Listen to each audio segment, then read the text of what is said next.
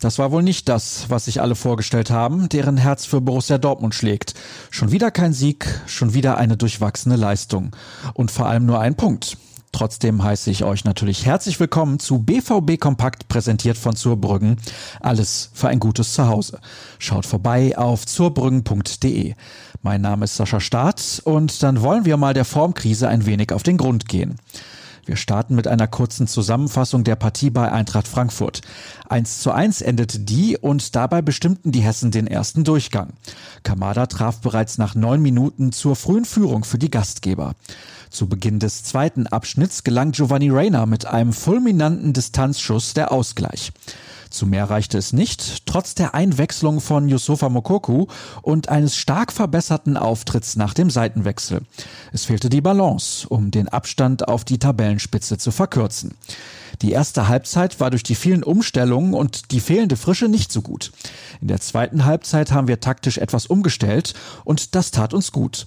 Es ist natürlich dem ganzen Spiel anzusehen, wenn da vorne auch ein Stürmer drin steht, der gewohnt ist, auf dieser Position zu spielen, sagte Roman Bürki Anschluss. Wenn wir jetzt am Anfang der Saison uns voll im Saft gewesen wären, dann hätten wir diese Mannschaft heute auch geschlagen. Emre Can hielt das Unentschieden für ein gerechtes Ergebnis. Am Ende können wir noch gewinnen, aber das 1 zu 1 geht in Ordnung. Es war nicht einfach, gegen die zu spielen. Die haben uns wehgetan und auf dem Platz war es auch nicht leicht. Wir dürfen jetzt aber nicht meckern. Es geht nächste Woche weiter und hoffentlich holen wir dann wieder drei Punkte, sagte er.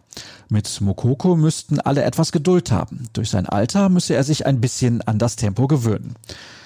Während die Profis also nicht den erhofften Sieg einfahren konnten, überrollten die Amateure ihren Gegner.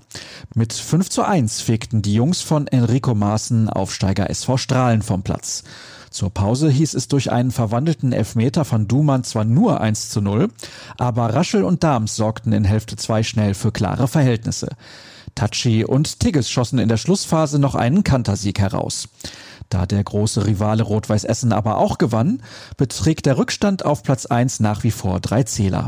Das Duo setzt sich allerdings immer mehr von den Verfolgern ab. Was passiert heute? Für die eingesetzten Akteure steht in Brakel eine regenerative Einheit auf dem Programm.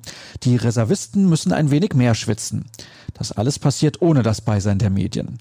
Redaktionell erwartet euch unter anderem der Kommentar von Sascha Klaverkamp. Er schreibt von einer verpassten Chance, sich für den intensiven Endspurt bis Weihnachten wertvolles Selbstvertrauen zu holen. Jürgen Kors befasst sich mit der Situation im Sturmzentrum. Falsches Spiel mit der falschen Neun. Es ist kein Lückenfüller in Sicht für das Loch, das der verletzte Torjäger Erling Horland reißt. In seinem Text findet ihr die möglichen Optionen für Trainer Lucien Favre. Und damit sind wir auch schon wieder durch. Ihr wollt noch mehr rund um Schwarz-Gelb wissen, dann nutzt doch einfach ruhrnachrichten.de. Und wenn ihr die schnelle Variante bevorzugt, dann empfehle ich euch Twitter. rnbvb solltet ihr folgen. Ich gebe meine Sicht der Dinge unter Sascha Staat zum Besten. Das war's. Euch einen möglichst gemütlichen Sonntag. Bis morgen dann.